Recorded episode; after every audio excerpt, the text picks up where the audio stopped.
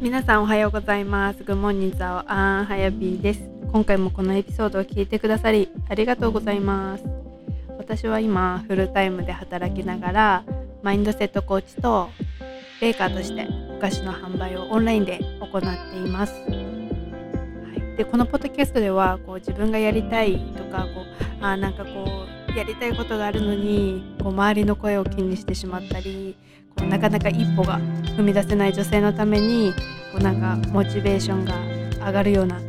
ポッドキャストを収録していきたいと思っています。私は普段インスタグラムを使っているんですけどまだフォローしていない方はぜひフォローしてください。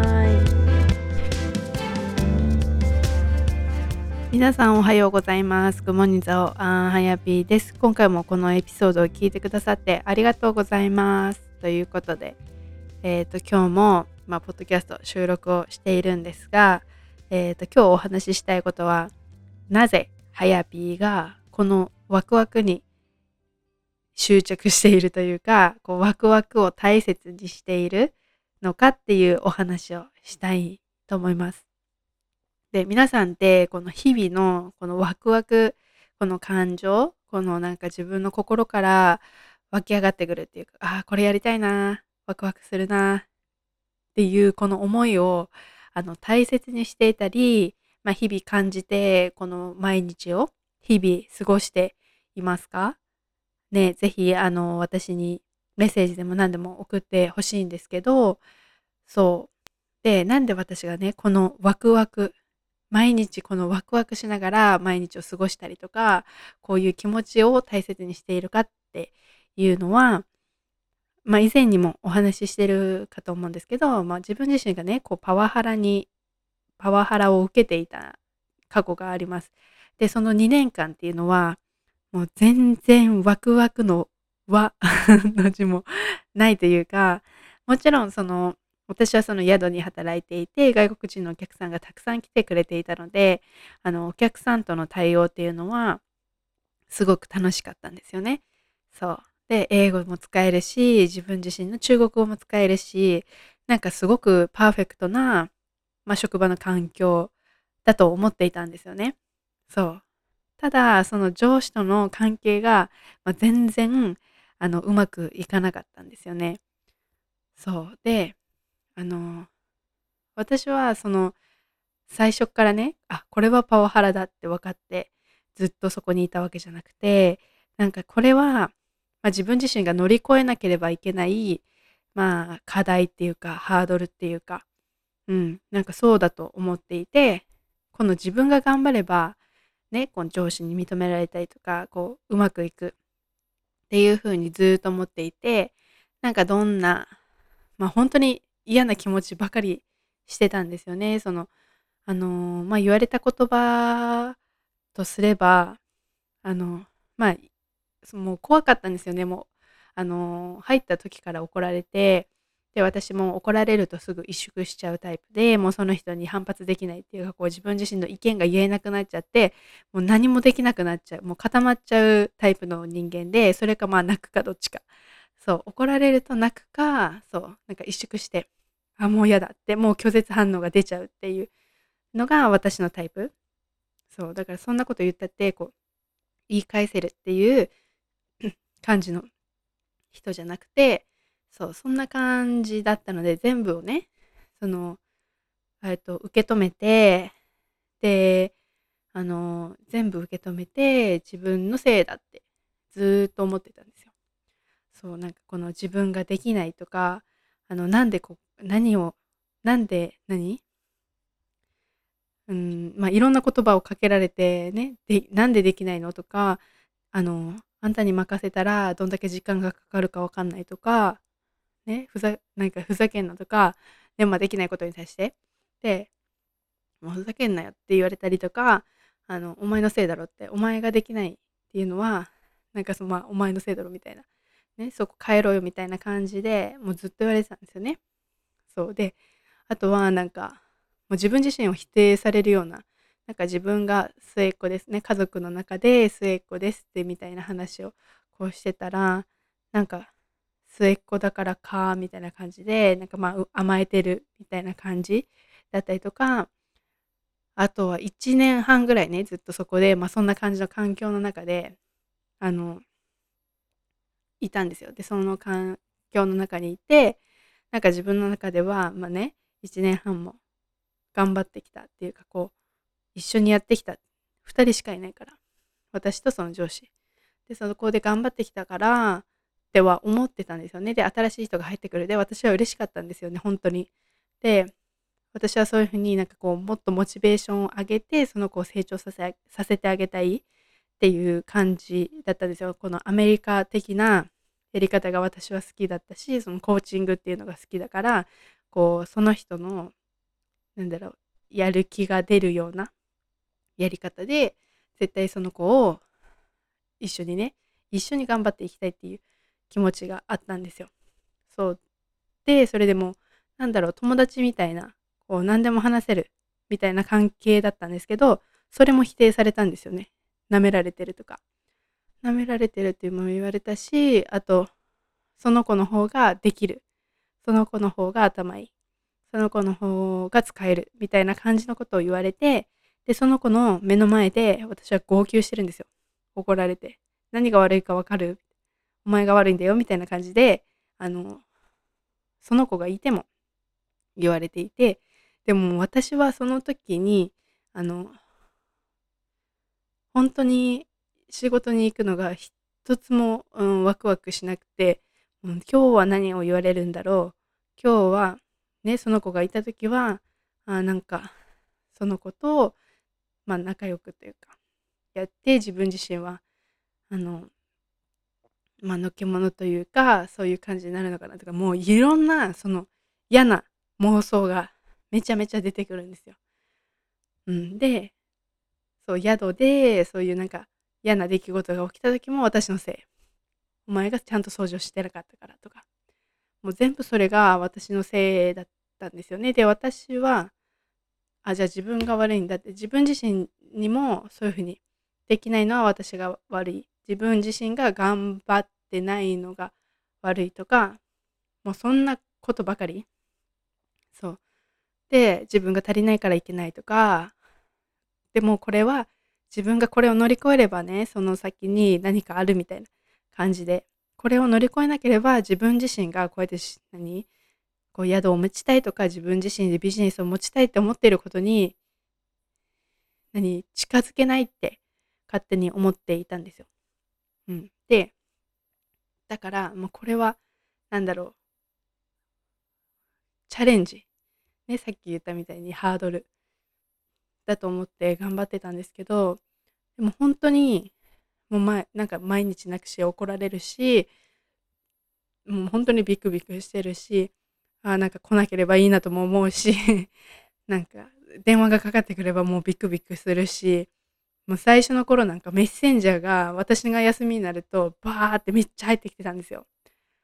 そうでメッセンジャーがめちゃめちゃ来てでもうそれも恐怖で私消しちゃったんですよ。なんか、もう見れないようにっていうか、もう連絡取れないみたいなしたんですけど、まあそれもバレて返事もしないから。で、なんか、まあ、それも多分気に障ったなと思うんですけど、で、それからまあ電話がかかってくるようになって、もう本当に休みだろうと、営業中であろうと、あの、私がなんか、うーん、まあそういう移住とかの、なんかスピーカーとして呼ばれた時も、その朝、その会場に着いて、あと少しエレベーターを登れば、その会場に着くっていうそこの下で、うわ、電話かかってきたと思って、電話出たらもうそこで、なんでこうなってんの？みたいな。で、どういうこと？みたいな。なんか、なんでこうなるわけ？みたいな感じで、もう問い詰め。もうそんな感じで、もう私はだからそこでね、えっ、ー、と、東京の有楽町かな？のあのなんとか会館っていうところがあるんですけどそこの下で私は一人で泣いてたんですよ。ででもその後その話さなきゃいけないしその上の階に行ったらあのその知り合いこう誘ってくれた人がいるから、まあ、そこでは、まあ、笑顔でいなければって思っていたからもうどうにかねその泣いた顔をこう直して、うん、って言ったんですよ。そう。そんなのもあったし、あとなんか、九州に私は、その、あの、武者修行っていういうあの企画があってそれに参加して私はその女性の起業家の会社にあの研修に行ったんですよ私はそういう女性をエンパワーメントするっていうかそういう女性が活躍するっていうのがすごく好きだったのでだからそれを学びたくてででもそのこういう制度があるよって言ってきたのは上司なんですよね。で、私は、あ、すごいなと思って、そう、同じ場所にずっといたから私はその場所しか知らないっていうか、うん。だから、あそんな、なんか学べる機会があって、しかも自分たちの宿が、こう、売り上げが下がるときは、もう休みがもらえるっていう話だったので、じゃそれにチャレンジしようと思って、そう、行ったんですよ。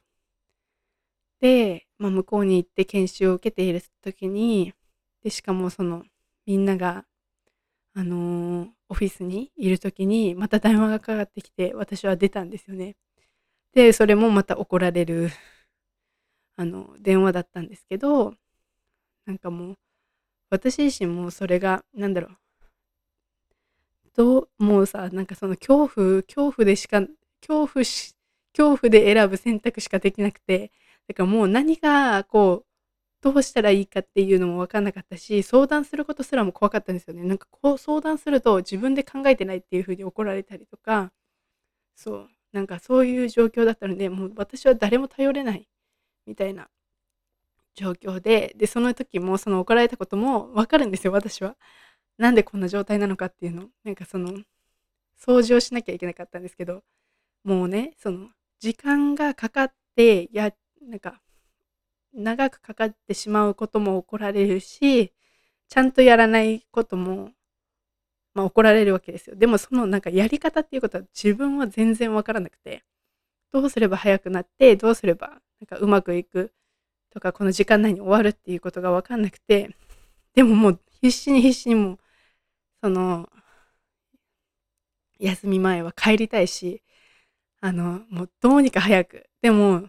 その時間内に終わして、で、どうにかこうしようと思ったやり方がまあ汚いやり方だったんですよね。で、それで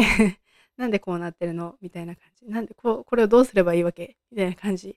で問い詰められて、で、私はもうそこのオフィスの中で泣いて、でも誰にも言えないので、私はトイレに入って、こう涙を拭って、まあ、何事もなかったように、まあ、席に座るんですけど、まあ、そんな状態だったんですよ、私は。で、もしかしたら、この話を聞いて、まあ、あやぴーがね、できないのが悪いみたいな風に思う方もいるかもしれないんですけど、なんか、うん、その、なんだろうな。でも私もそういうふうに思ってたし、そういうふうに上司に言われてたし、自分の心の中でもなんかずっとつぶやいていて、ずっと頭の中でも言っていて、で、なんかその解決方法もわかんないし、その人に頼るっていうこともできないし、その、何？職場の中に上司しかいなくて、上司にね、頼れば怒られる。ね、もうその恐怖、もうどうしてもいい、どうしたらいいかわかんない状態。で、なんかもう本当になんか、その職場に行くっていうことに対して、ワクワクもなんか感じないし、その起きるっていうこと自体も本当になんか苦痛？休みに入るっていうことも苦痛なんですよ。なぜならその休み中に電話がかかってくるでしょ？で、だからもうその、なんかその何、休みの入った次の日の朝とかもビクビクしてんですよ、自分の中で。ああ、もう電話かかってくるかなと思ってかかってきた。うわ、かかってきた。これ 引き寄せかもしれないけど。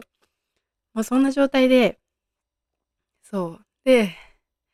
もうビクビクしてたんだからもう本当にだからで次何？休みが終わってじゃあ次仕事行くってなった時ももう本当にやる気が起きない。どこも出かけたくないしなんかこう行ってきますって明るく言えない。もう本当に家を出なきゃいけない。1分前ぐらいまで布団の中にいて、バタバタバタバタバタって、でも車で飛ばしていく、どんくらい？1時間半ぐらいかかるところ？かな？みたいな。うん、1時間半、2時間ぐらいかかるかな？のところの職場なんですけど、もうそこを、なんかもう下道で行くと間に合わないから、なんか高速使って行ったりとか、もうなんか、本当にもうそんな状態でギリギリについて、でついて、もしいたら、ね、上司がいたらもう、はぁ、みたいな。でも明るくね、なんか、お疲れ様です、みたいな感じで言うけど、まあ、すぐね、怒られたり、まあなんかもう本当にその人の機嫌を伺って、なんかやってる状態だったんですよね。うん。だから、なんか、だからこそ、そんな、そんななんかもう毎日がもう苦痛っていうかなんか、もう何言われるかわかんない。何、ね、いつ電話かかってくるかわかんない。ね、そんな状態で私はもう本当に泣いて、わーってしゃくり上げるように泣いたりとか、もう誰にも頼れないし、誰に相談しても、なんか友達とかに言っても、自分自身から出てくる言葉って私ができないのが悪い。で、私が何、頑張るしかない。とかそういう言葉で、そんなこと言ったら友達って、まあなんかね、その、お姉ちゃんとか家族とかに話してたんだけど、まあ確かにそので起きてる出来事、そんなことする人いるのって言ってはくれるけども、結局自分自身でこれ頑張んなきゃとか、自分自身がいけないって言ってたら、うん、じゃあジッキーが頑張るんだったら、あの、応援するみたいな感じになっちゃって、でも本当は自分の中ではもう、だいぶ前からもうワクワクもしてないし、楽しいとも思えないし、なんかね、友達に、ね、紹介したいって思えないっていうか、まあそれって結構大きな、何？チェックポイントを、なんかね、友達紹介したいとか、こう、できるかできないかって、私の中では結構大きなポイントかなって思うんですけど、なんか、ね、そんな状態で、うん、だからその自分自身に対してのハードルだって思い込んでたけど、思い込んでいて、でもなんかその時にいろんなサインが来るんですよ。あの、まず一つ目のサインが、まあ一つぐらいしかないかな。一つのサインがあって、なんか私これパワハラかなって思い、自分自身でも思い始めたんですよね。こんなことって普通の会社であるのかなと思って。で、思い始めたら、うんと、こうやって、その時も Google を使っていて、Google のそのドライブの中に、その上司がパワハラチェックみたいなことをしていて、それのなんか認定証みたいなのが入ってたんですよね。で、その認定証が、あの、それパワハラじゃないっていう風に出てたのかな。でも私がなんかそれをね、見て、で、自分もその URL 行って、で、やったら、なんか精神的なパワハラですよ、それは、みたいな風に出たんですよ。で、おおって思って、で、その後、たまたまてあの車に乗って、あの、本当に何も、何？何もしてないっていうか、普通に車に乗って、じゃあ休憩だから、なんかどっか行こうっていうか、来る、あ、自分のアパートに帰ろうかなって思った時に、私本当にテレビ見ないし、テレビ持ってないし、でもその時たまたま、その車のテレビが、テレビが見れる設定になってたんですよね。で、そこの、その時、私が車に乗ってエンジンをかけた瞬間、そこに映ったテレビが、パワハラの、あの、テレビをたまたま映してたんですよね。で、私はその時にゾクッとして、え、これ何サインかなって思ったんですよ。で、思ったんだけど、でもやっぱり、なんかこの、確信っていうか、そういうものってなかなか、これがパワハラで、これはパワハラじゃないみたいな、っていう、なんかこの、何境界線っていうのがないし、ね、自分がパワハラって思えばパワハラだし、パワハラじゃないって思えばパワハラじゃないみたいな、この、何、紙一重みたいな状態じゃないですか。で、あの、その、そんな感じだったんですよ。え、そうかなえ、でもどうなんだろうみたいな。でも、なんか私は本当に、あの、嫌だな嫌だなって思いながら毎日を過ごしていてで怒られれば泣くし電話でかかってくれれば泣くしお前が悪いんだでなんでできないんだこんなところに何置いてんだみたいなもう一から何全て怒られる感じだったんですよ。で私はうーんまあうん自分自身のねハードルかなっていうふうに思ってたんだけども本当に心がすり減るような感じででだから今までね友達とか家族とかに、ま、話しててもこの自分自身が頑張らなきゃっていう風な思いでずっといたんですけどたまたま休みに入る時でその時の休みに入る前のその出来事もすごかったんですよね。なんかうーんなんだっけな。売り上げなんだっけ。戦略会議をしますみたいなことを突然その日の出勤前午後に言われたのかな。って言われて出勤前に。で私はまあなんか上司がこういう戦略でいくからじゃあ私はなんかこうしてくださいみたいな風に思ってたんですよね。でもなんか上司的にはなんかまずその時の状況を言うとまずこのちょっと狭い部屋があるんですよ。ちょっと縦長の。で向こう側が窓で、えー、とその窓際に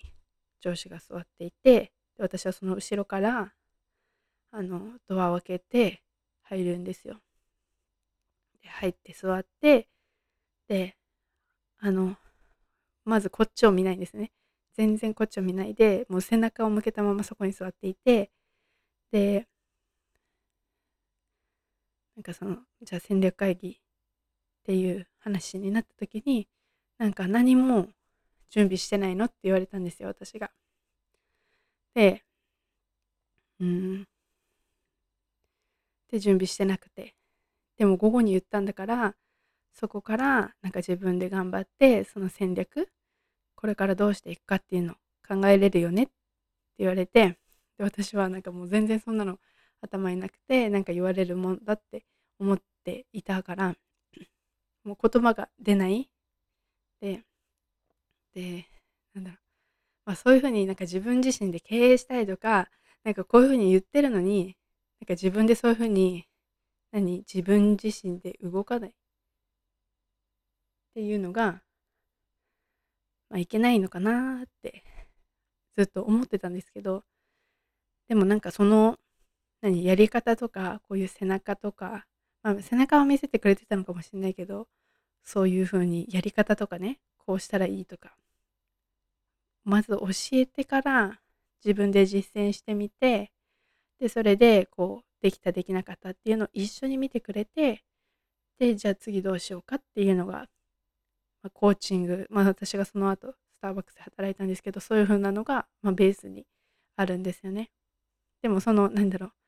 手取り足取りこう教えてくれてそういうのがなく、なんでやらないの？ね、これなんでできてないの？売り上げのそういう何？計画表とか、なんでないの？とか、っていうような状態で、で、私自身はもうビクビクビクビクしているし、何したらいいかわかんない。そんな状態だから、結局なんかこう、溝が 深まっていくばかりみたいな。そう。で、それで、うんと、そんな状態で、まあ、ずっと私に背を向けてなんか無言だったりとかするんですよね。で私も何を喋っていいかわからないからそのままでいてでもう本当に怖いっていう感じ私は。んでなんかなんか言われたんだと思うんですよねなんかいろいろ言われててで私が何今でも覚えてるのはあの早瀬さん早瀬さんなんですけど早瀬さんのあの長所って何だろうねって言われた時がもう本当にぐさってきてなんかまあそれが2年ぐらい経って2年も一緒にいるこの上司がこうなんか自分自身の、うん、長所も分かってくれていない。で、まあ、そんな状況で私は自分の長所があの人とコミュニケーションできるところですとか なんかね、明るくなんか言える状況じゃないというか、もうそれを言ったところで、んなわけねえだろとか、もう否定されることがすごく怖すぎたんですよね。で、あの、まあ、そんな風になって、なん長所なんだろうねって言われた時に自分自身で自分の言葉でいやないないですみたいな感じで言ったのもなんか自分自身もショックだったそうなんか自分でもなんかそういうことが言えないのか。ね自分の長なんかそれもめちゃめちゃ相手に合わせてるじゃないですか。その相手がどう思うか。で、うん、なんか自分の言葉を選んで自分の長所はありませんみたいな、うん、絶対あるはずなのに。ね。もう皆さんもある。もう皆さんそれぞれ一人一人絶対長所はある。でそれを否定されることも絶、まあ、なないない人はいいとしてあるかもしれないね。でまあそんな感じで否定をされてで自分自身でも自分を否定して。でもう私はうんまあその時の帰りなのかまあ、別の時の帰りもまあ大泣きしながら帰るっていうことはもうその当時あったので。そう愛ちゃん愛ちゃんが好きで私はその歌手の愛が好きでめちゃめちゃ曲を聴いてたんですけどその時の歌手あの歌詞にめちゃめちゃ何助けられたというかなんでこんな言葉をかけられないのかなっていうのを自分の中であってそう「You are my star」っていう曲があるんですけどそうなんかもう自分自身とリンクしちゃってそうなんか大泣きして帰ったりとかなんかまっすぐ帰れなくてお姉ちゃんち行ったりとかでその話をするけど別に自分自身もすっきりするわけじゃないっていうかなんか何とも言えないね聞いてもらってるんだけどなんかやっぱりこううーん泣いて帰った時もあったかなそうなんかそんな状態でそんな状態もあったし自分自身でもそういういい言葉を自分自身にかけられていなかった自分自身の心よりも、まあ、相手っていうのを優先している状態だったんですよね。で、まあ、ちょっと出来事的には前に戻っちゃうんですけどそうで自分あのヨガに行った時にそのヨガのポーズをしながらこ自分自身に「ありがとう」とかなんかこう自分に対してこう自分自身で言葉をかけた瞬間があったんですよね。で、その時に私はもう大泣きしちゃって、もう何？あの、私一人でそのヨガに行ってたので、別に友達とかも、あの、いないし、先生も、まあ、何回か通ったから、顔見知りみたいな感じになってたんですけど、なんか、そこまでこんなに大泣きする人がなんか現れるとも思ってなかったかなって思って。で、もう一人でもう鼻水ダラダラで、鼻水ダラダラ、涙ダラダラで、もうなんか静かにこうみんなでポーズとって、なんか、なんか、みたいな感じで、そんな、あの、日を過ごして、で、なんか気づいたんですね。あ、なんか自分自身にそういうふうに改めてありがとうとか、頑張ってるねとかそういう言葉って書けないと思うんですよね。別に必要じゃないし、なんかそれが、何、何？それがなければ死んでしまうっていうことじゃないから、なんか別にそれを後回しにしてもいいかもしれない。でも、なんかもう、今はめちゃめちゃその自分自身の心を大切にして自分の感情っていうのにフォーカスしているから、なんかそんな感じそんなその時をなんか忘れかけてしまうような感じな気がするんですけどでも本当にこれってすごく必要だなって思っていてだからその私はその上司に認められたいとか上司に褒められたいとかっていうそれがベースで自分自身のこの中を満たそうっていうふうに当時は思っていたかなって思います。うん、でもなんか今はそうじゃなくて自分自身でもう自分自身をこうみ何満たしてあげるっていうことができるんだっていうふうに気づいてまずはそ何今はそこをベースにしている感じで。もやっぱりその方がもっとなんか幸せというかもう幸せはここにあるし別に他人から認められなかったとしてもなんか自分でそういう何環境っていうか自分でうんと、好きな自分自身で自分を満たすっていうことできるし小さなことに感謝できたりそっちの方がなんかすごく幸せだなっていうふうに思います。うん、でちょっと,、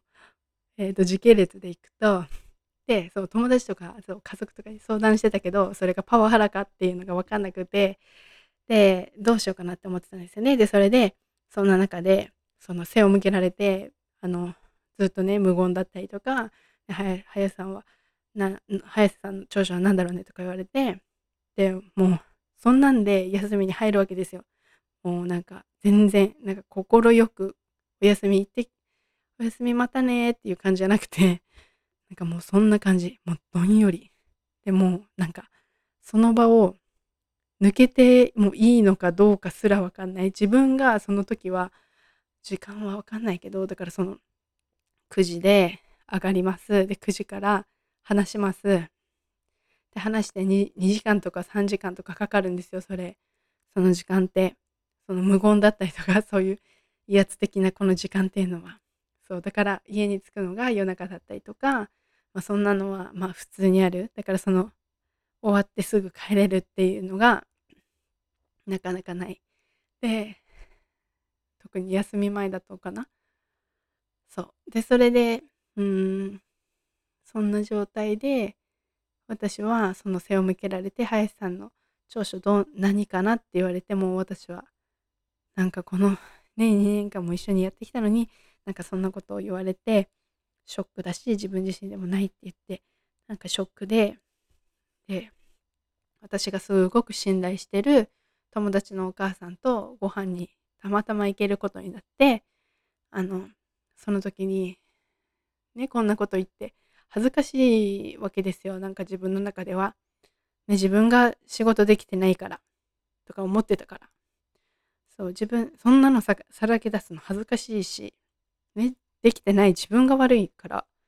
ね、じ、うん、っていうふうに思ってて。で、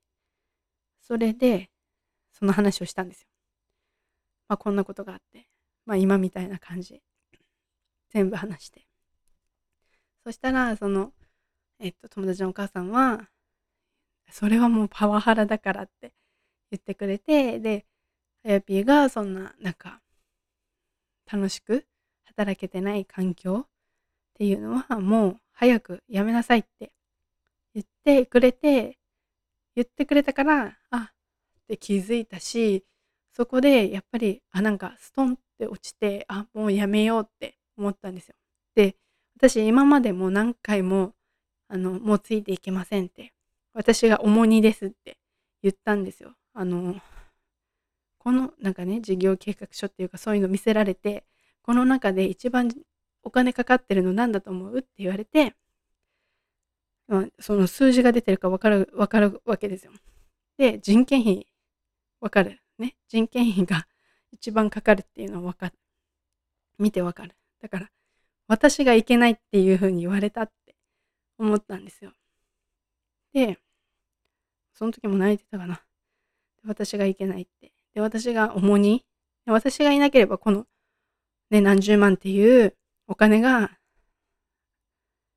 あの、何、自分、自分自身に払わなければそれが残るわけだから、それで、なんか自分がね、そうもっと楽しくできるわけじゃないですか。だから、それを見せられて、何にお金がかかってると思うって言われて人件費私私が主にだって思った時もあってそうでえ何の話？でそう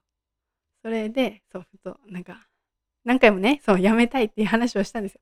そう辞めたいって思っても言ってあその言われた時も多分言ったかなあこれは私が重荷だからあの、やめた方がいいですよ、これって。あの、私やめますよって言うと、そうじゃないんだよって。なんか、あの、そうじゃなくて、多分ね、そう言いたかったのは、多分その、こんだけお金かかってるから、こう自分がもっとね、それに見合った対価っていうか、こう働き方をしなきゃいけないんだよっていうふうに言いたかったんだと思うというか言われたのかな。で林さんは頑張ってるって言うんですよ。絶対。で、ね、何回も言ってきた時にも、で、いや、頑張ってるからっていうふうに言ってくれるんです。その時は変わるんですよ。そう。で、私も、あ、そうか。私は頑張っているし、あの、もうちょっと頑張れば、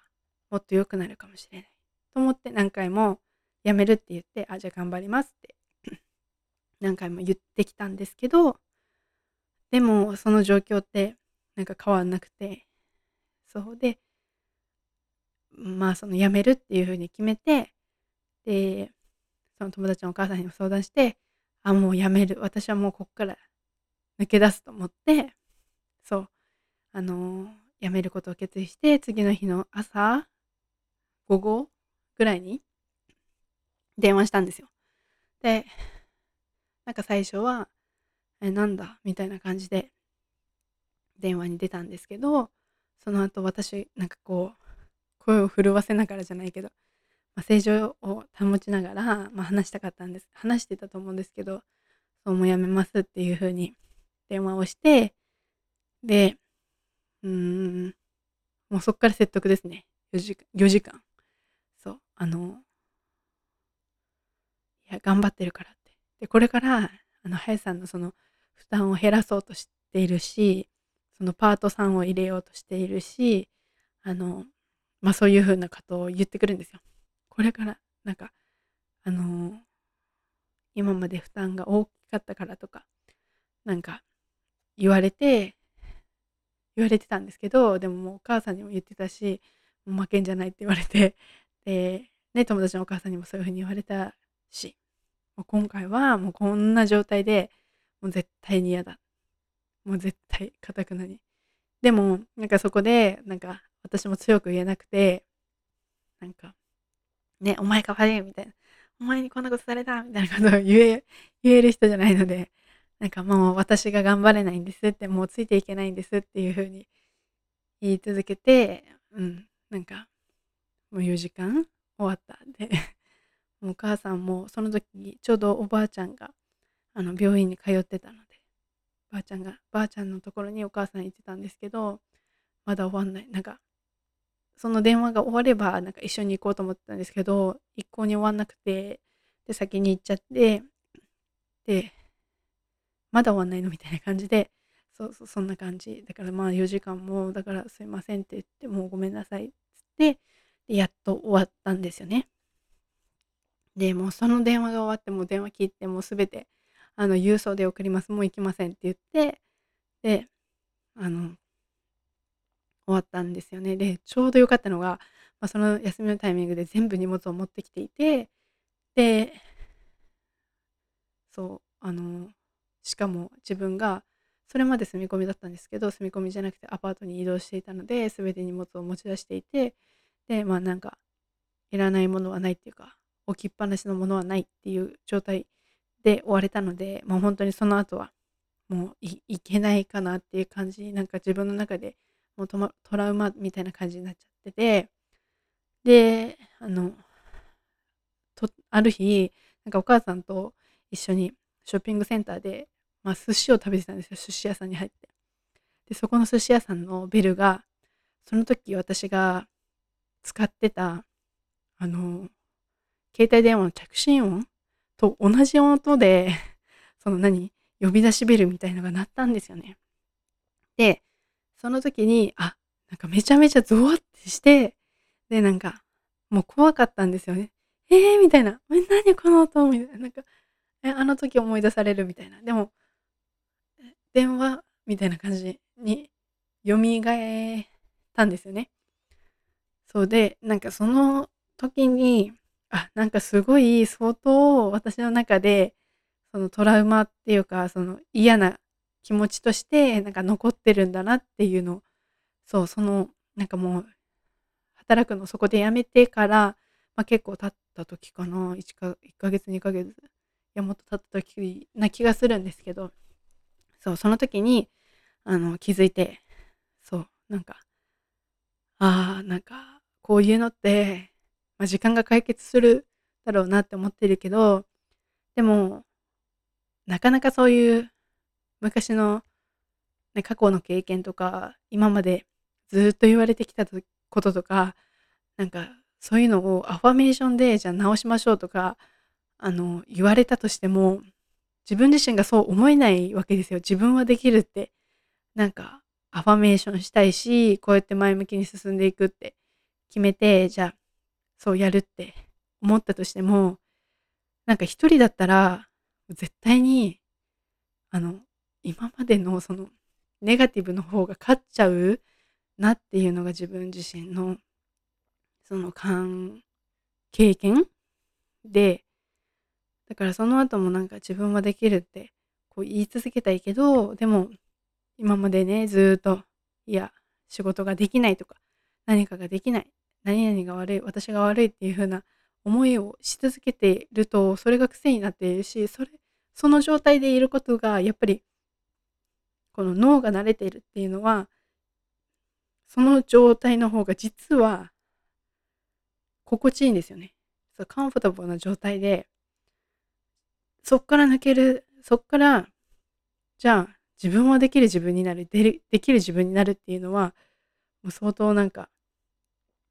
アンカンフォタブルで居心地が悪くて元に戻そうとその脳とかマインドセットっていうのはしてきちゃうんですよね。そうだからそれをやっぱりこの、うん、自分がこうやりたい私もそうですけどじゃあこうマインドセットコーチもやりたいしベーカーもやりたいって思ってもじゃあ過去の自分過去の上司に言われた言葉が「いやお前には無理だよ」とかあの「できるわけないじゃん」とかそういうマインドをずっと持っててやろうと思っても一歩踏み出せない。ね、どこか自信がなくてやっぱりもう諦めた方がね楽なんですよ。だって周りに何か言われたりそのいい評価も悪い評価もやってみなきゃ分かんないっていうのは私もポッドキャストでお話ししてると思うんですけどそんなことを分かってたとしてもその結果を見るのが怖い。ね、そんな悪い結果ばかり出るわけじゃないけどでもそればっかりを想像しちゃうとかそう。でそういう何？脳脳がそういう風になってるというか。そう。だからもう私は怖かったんですよ。本当にそこがすごいこのオンラインでお菓子を販売するとか。すごく今皆さんにねありがたいお言葉ね言葉を言ってくれて美味しいってまた買いたいです。ねつあの次の販売いつですかとか言ってもらえてるけどでも本当にそれが何？嬉しいんだけど、その言葉を、なんかもらうための、何、一歩っていうか、その行動に移すっていうのが、まずは怖かった。本当に。だから、なんかこれは、なんか私一人では乗り越えられなかったなって、本当に思っていて、それが私はね、うん、まあ、いろんな方法があると思います。それはなんか無料無料っていうか、こう自分が今いる近くの人が自分自身をサポートしてくれるのか、ね、いろんな方法があるんですけど、私はそれがビジネスコーチであって、で、そのビジネスのプログラムの中にいるみんながすごく、うん、助けてくれて、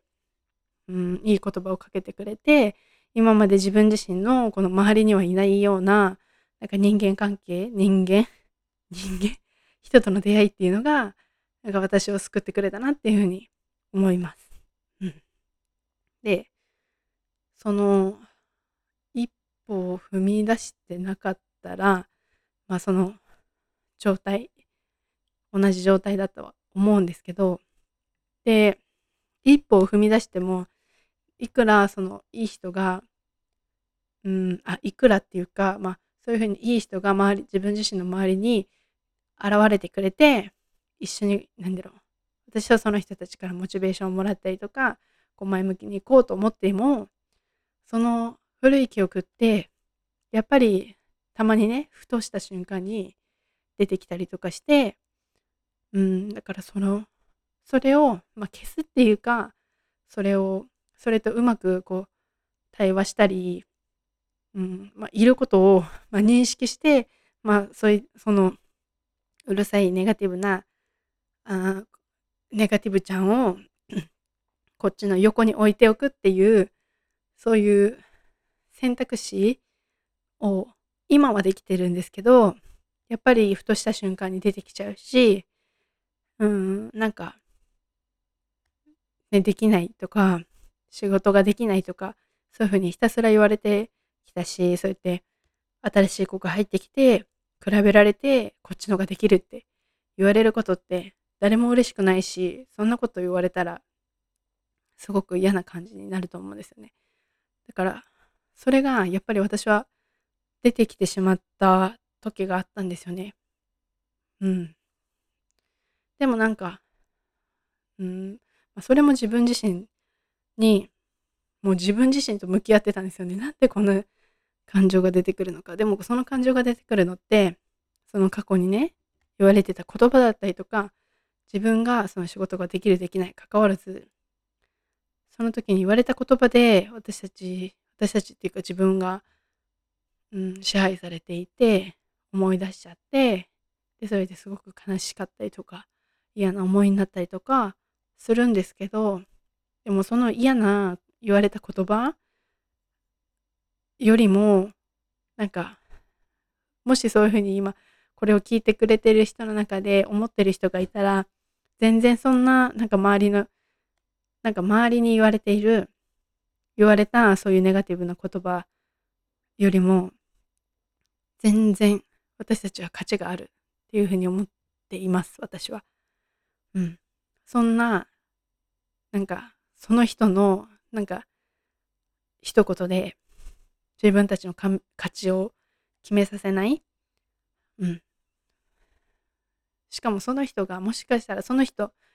が、まあ、近い友達かもしれないしもしかしたら全然私のことを全然わからなくてなんか、うん、理解してない人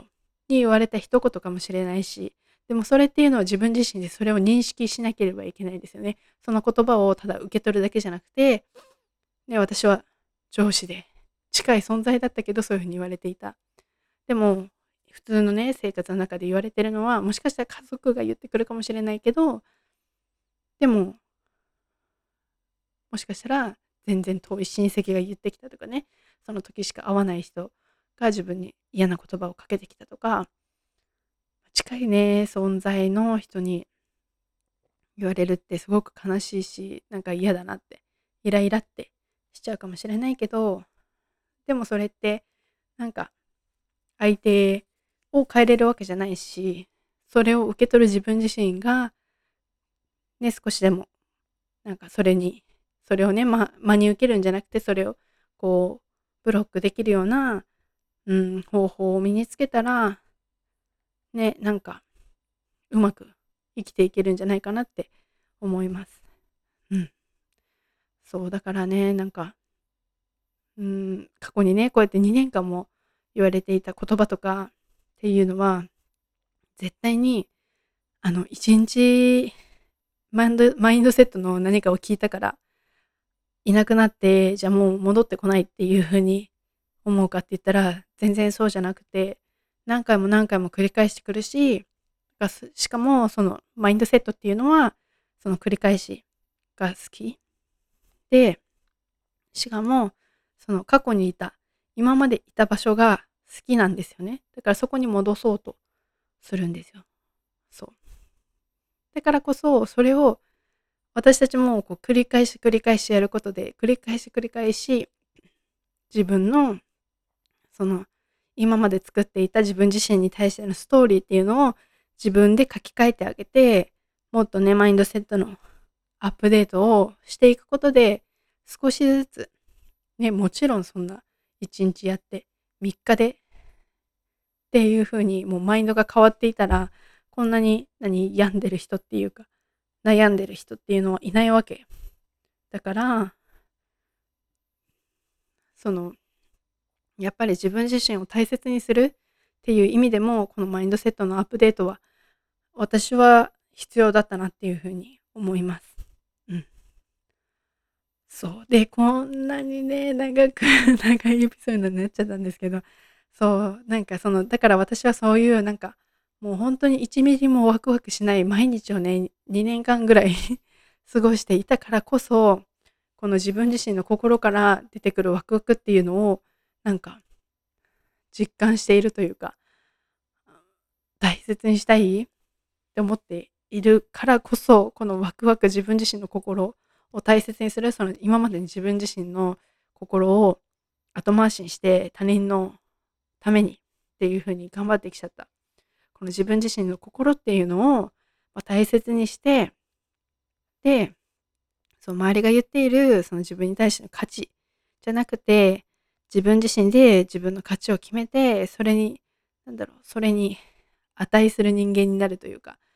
そうなりたいって思うんだったら絶対それはなれるし、そうなるための努力というか、そうのなるために一緒に、そう私はあのモーニングクラブっていうあのプログラムがあって、それで一緒に、一緒にめ、あの、あの一緒に歩んでいく感じ。そう。なんか私がこうやって教えて教えて教えてやるんじゃなくて、私がその人の、あの、心、ワクワクしてる？って聞いて、ワクワクしてる選択をして、で、それを一緒にそうやっていくっていう感じです。私はもうそばについて、もう伴走する感じ。そう。なんか、前に、前を走ってるリーダーじゃなくて、そう一緒に横を走る伴走者っていう感じで、今そのプログラムをやっています。そう。そんな感じで、ね、その嫌な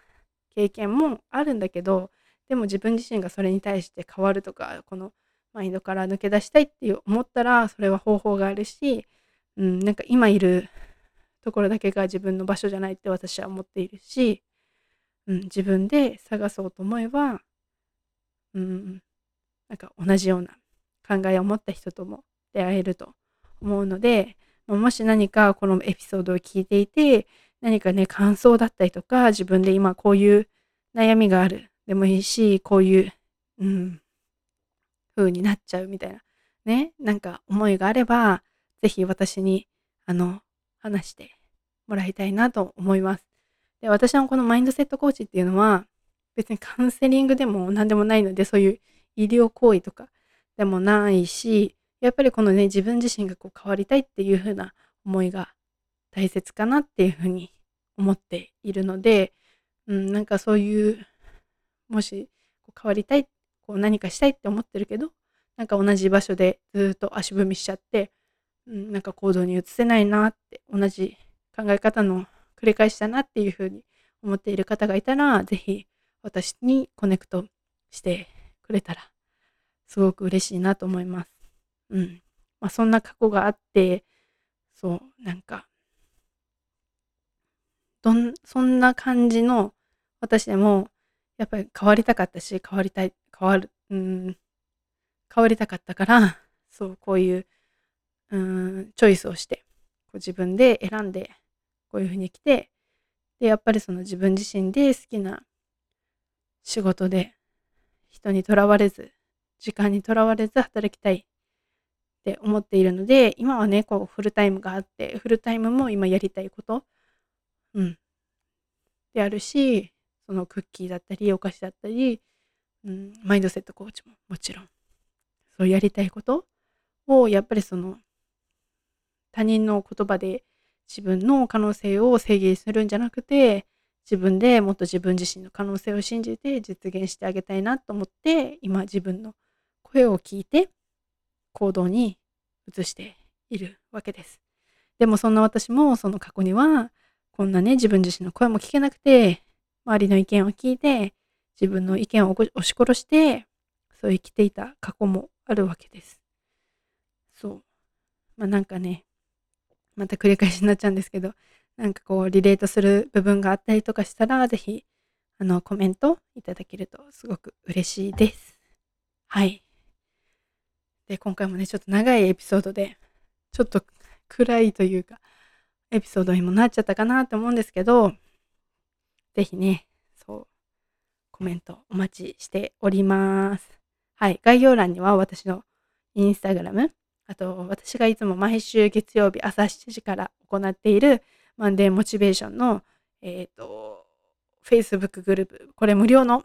Facebook グループなんですけど、はい、参加していただいた方が限定で、朝7時からその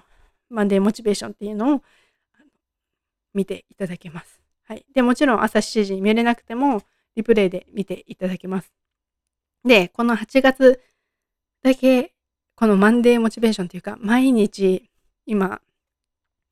朝、今日、今日はお休みだったんですよ。16、17ちょっとお休みいただいてたんですけど、18から31日まで朝6時から5分だけライブを毎日しています。で、特に何もやるっていうことじゃないんですけど、こう自分のために時間を使う朝にしていて、私はその5分間で、えっ、ー、と、思考を現実化するっていう本を今読んでいます。で、多分、あの、ライブで見てくれている方もいるんですね。6時に起きてくれて。で、その方たちはみんな、うん、私は見えないんですけど、自分自身のための時間を使ってくれているって私は思っています。で、ザワーンってね、あの、おはようございますって 挨拶をして、まあ、一緒に、あの、朝を迎えています。はい。もし参加したい方は、8月限定で、これも無料なんですけど、8月限定で朝6時から毎日、朝、朝をワクワクして起きる、その習慣をつけるっていう、目的がありつつ、そう、みんなで挨拶がしたいっていう 私の目的もありつつ、そんな感じでやっています。はい。全然無料なので、あの、気軽に参加していただければなって思います。はい。じゃあ、最後まで聞いてくださってありがとうございました。久々の、この、うん、ゲストが来て、